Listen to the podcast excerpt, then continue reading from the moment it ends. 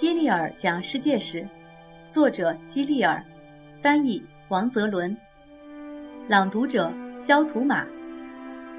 第三十七章：血与雷的故事。我以前养过一条很壮的纽芬兰犬，我把它当成我最好的朋友之一。它在遇到我之前就已经有名字了，我不知道是谁给它起的名字，但不管是谁，我都想说。他是一个对历史一无所知的人，或者说是个根本不会起名字的人，因为这条纽芬兰犬的名字竟然叫尼禄。如果狗狗知道这个名字曾经被谁用过，我敢保证，它一定会非常讨厌这个名字。一般来说，每个有趣的故事里都有一个大坏蛋，罗马的故事里也有好多坏蛋，其中特别特别坏的一个就是尼禄。他大约生活在耶稣诞生后不久的年代，他是罗马的皇帝，也是罗马历史上最残暴、最邪恶的统治者之一。他杀死了自己的母亲和妻子，还有自己的老师塞涅卡。他是像苏格拉底一样的好老师。彼得和保罗都是在尼禄统治罗马的时期被处死的，所以我们一般认为将他们判处死刑的人就是尼禄。每当尼禄看到别人受苦受难时，他就会特别开心。他看到野兽把人撕成碎片时，不但不会觉得残忍，反而会兴奋地欢呼雀跃、手舞足蹈。我见过一些男孩，他们为了看到狗狗被惊吓而汪汪大叫的样子，就躲在一边，突然向它扔石头。他们还会折断蝴蝶的翅膀。你会不会觉得这些男孩也和尼禄一样狠毒呢？尼禄经常找一些借口，残忍地折磨基督徒。他让人在一些基督徒身上浇满焦油和沥青，然后放在宫殿中花园的四周，再像点燃火把一样让这些人燃烧起来。据说，尼禄为了看到大火中的罗马城是什么样子，竟然派人放火让罗马城烧了起来。然后他坐在一座高塔上，一边看着蔓延的火龙，一边弹琴。谚语是这样说的。罗马失火，尼禄弹琴。这场大火持续了整整一周，大半个罗马城就这样被毁掉了。更可恶的是，尼禄将这场大火嫁祸给基督徒，诬陷是他们放的火。这种颠倒黑白、栽赃陷害的事情，想必也让你吃惊不小吧？有些人认为尼禄其实是个疯子，但愿这是事实。因为你根本无法想象一个正常人会像他那样疯狂。尼禄为自己修建了奢华至极的巨大宫殿，并用大量的黄金和珍珠作为装饰，这就是有名的金宫。金宫正面的大门外放着一座用青铜铸成的、高十五米的尼禄本人的雕像。后来，金宫和尼禄雕像都被毁掉了。几年后，在安放尼禄雕像的位置。建起了一座巨大的斗兽场。尼禄是个骄傲自满的人，他认为自己善于作诗和唱歌。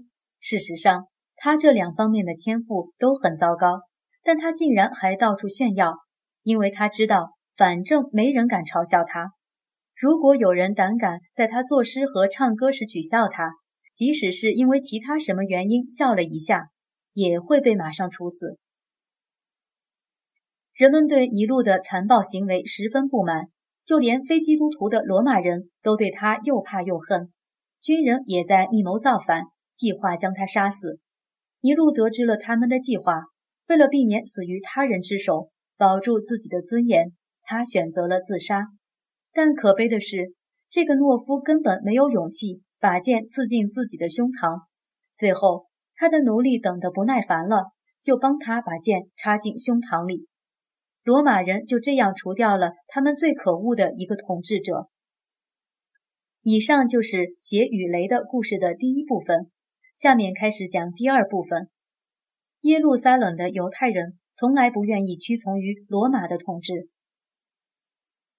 犹太人跟基督徒一样，不愿意像崇拜神一样崇拜罗马皇帝，但是他们也不敢有什么反抗的行为。终于，在公元七十年。他们开始了反抗行动。他们宣布再也不听从罗马的命令，再也不向罗马政府进贡了。当时，罗马皇帝的儿子提图斯被派去镇压叛乱，他得到的命令是狠狠地教训那些犹太人，就像教训调皮捣蛋、不听话的孩子一样。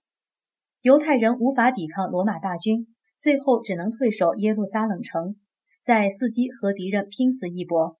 最终，这座城市和城里的犹太人都没有逃过提图斯的毒手。据说有一百万犹太人被屠杀。提图斯还将所罗门神庙洗劫一空，带走了里面所有值钱的东西，并把这座雄伟的神庙夷为平地。罗马为了庆祝提图斯攻下耶路撒冷。在罗马广场上建起了一道拱门，也就是今天的凯旋门。提图斯带着他的军队耀武扬威地穿过拱门，游行庆功。拱门上刻着浮雕，描绘的就是提图斯带着从所罗门神庙抢来的战利品离开耶路撒冷时的情景。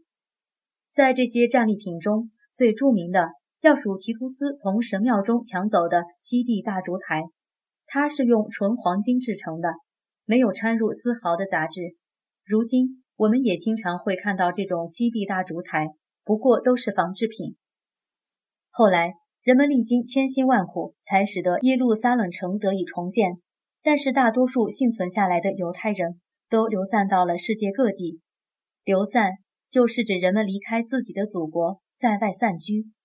接下来我要讲的是血与雷的故事的第三部分。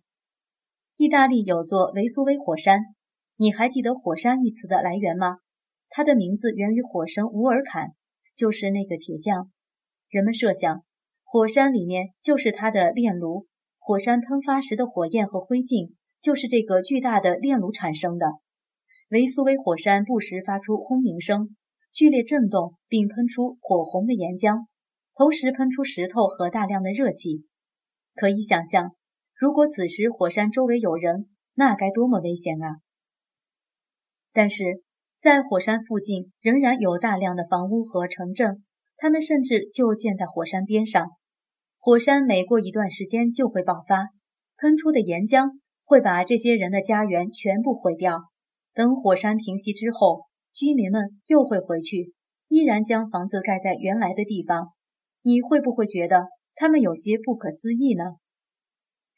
在提图斯时代，维苏威火山脚下有座名叫庞贝的小城镇，那里是罗马富人的避暑之地。公元七十九年，提图斯刚刚当上皇帝后不久，有一天，维苏威火山突然喷发了，庞贝城里居民四处逃命，但是为时已晚。他们在逃出去之前，就因为吸入了大量火山喷出的有毒气体而中毒身亡。随后，他们的尸体被埋在了厚厚的火山灰下。这些人和他们的房子在火山灰下被埋了近两千年。在这漫长的时光里，这个曾经在世界上存在过的城市几乎被人们遗忘。很多人不知道这里曾经有过一座城市。他们来到这里，开始修房造屋，建设自己的家园。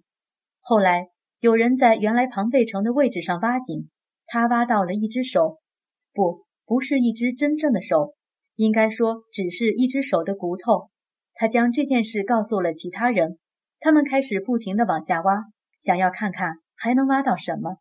最后，他们将整个庞贝城都挖了出来。现在，人们可以去参观庞贝城遗址，那里的街道和房屋都保存得比较完整。人们还能看到公元七十九年庞贝城被火山灰淹没以前的样子。庞贝城里有许多房子，都是去那里度假的罗马人修建的。他们还修建了店铺、神庙、宫殿、公共浴室、剧院、市场和广场。那些街道是用火山岩石块铺成的，上面还留有一些车轮印，那是罗马人常用的二轮马车碾过留下的痕迹。在一些十字路口还放着踏脚石，在下大雨的时候。当时的人们就踩着这些石头穿过满是积水的街道，这些踏脚石现在还保存在原地。每家每户的地上都铺着彩色的石块，上面还有各种各样好看的图案。这就是早期的地板砖。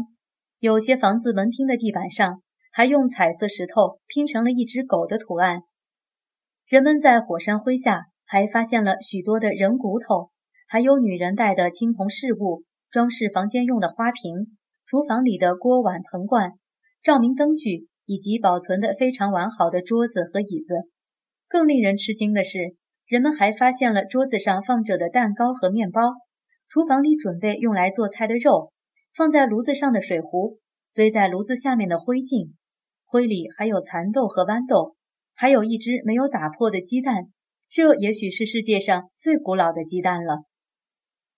庞贝人当时的生活场景就这样一览无遗地展现在我们的面前，置身其中会让人产生一种时光倒流的感觉，仿佛回到了那个时代。杀母后的尼禄，尼禄的母亲不择手段才让尼禄当上皇帝。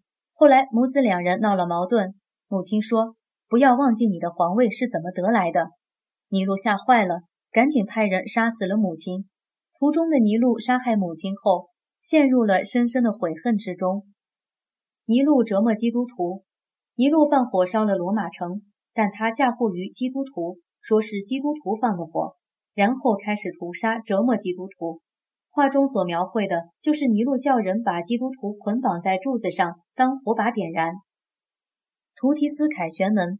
图提斯凯旋门是为了纪念罗马帝王图提斯征服耶路撒冷而建造的，是现在罗马城中保留下来的最典型的三座凯旋门之一。图提斯凯旋门上有大量的浮雕，表现的是提图斯的军队正抬着从耶路撒冷神庙中抢获的战利品的情景。维苏威火山，维苏威火山是全世界最著名的活火山之一，位于意大利西南部。它曾经猛烈喷发过一次，摧毁了附近人数众多的庞贝城。可见，居住在火山附近很危险。但是这里有肥沃的火山灰形成的土地，非常有益于植物生长，因此仍有上百万人在这一地区定居。庞贝城遗址，庞贝城的布局犹如棋盘，房屋错落有致，并且那里土壤肥沃，盛产葡萄。是贵族富商的度假天堂，但这一切都因维苏威火山的喷发而一夜消失。滚滚岩浆和火山灰无情地将它埋葬，如今只剩下遗址。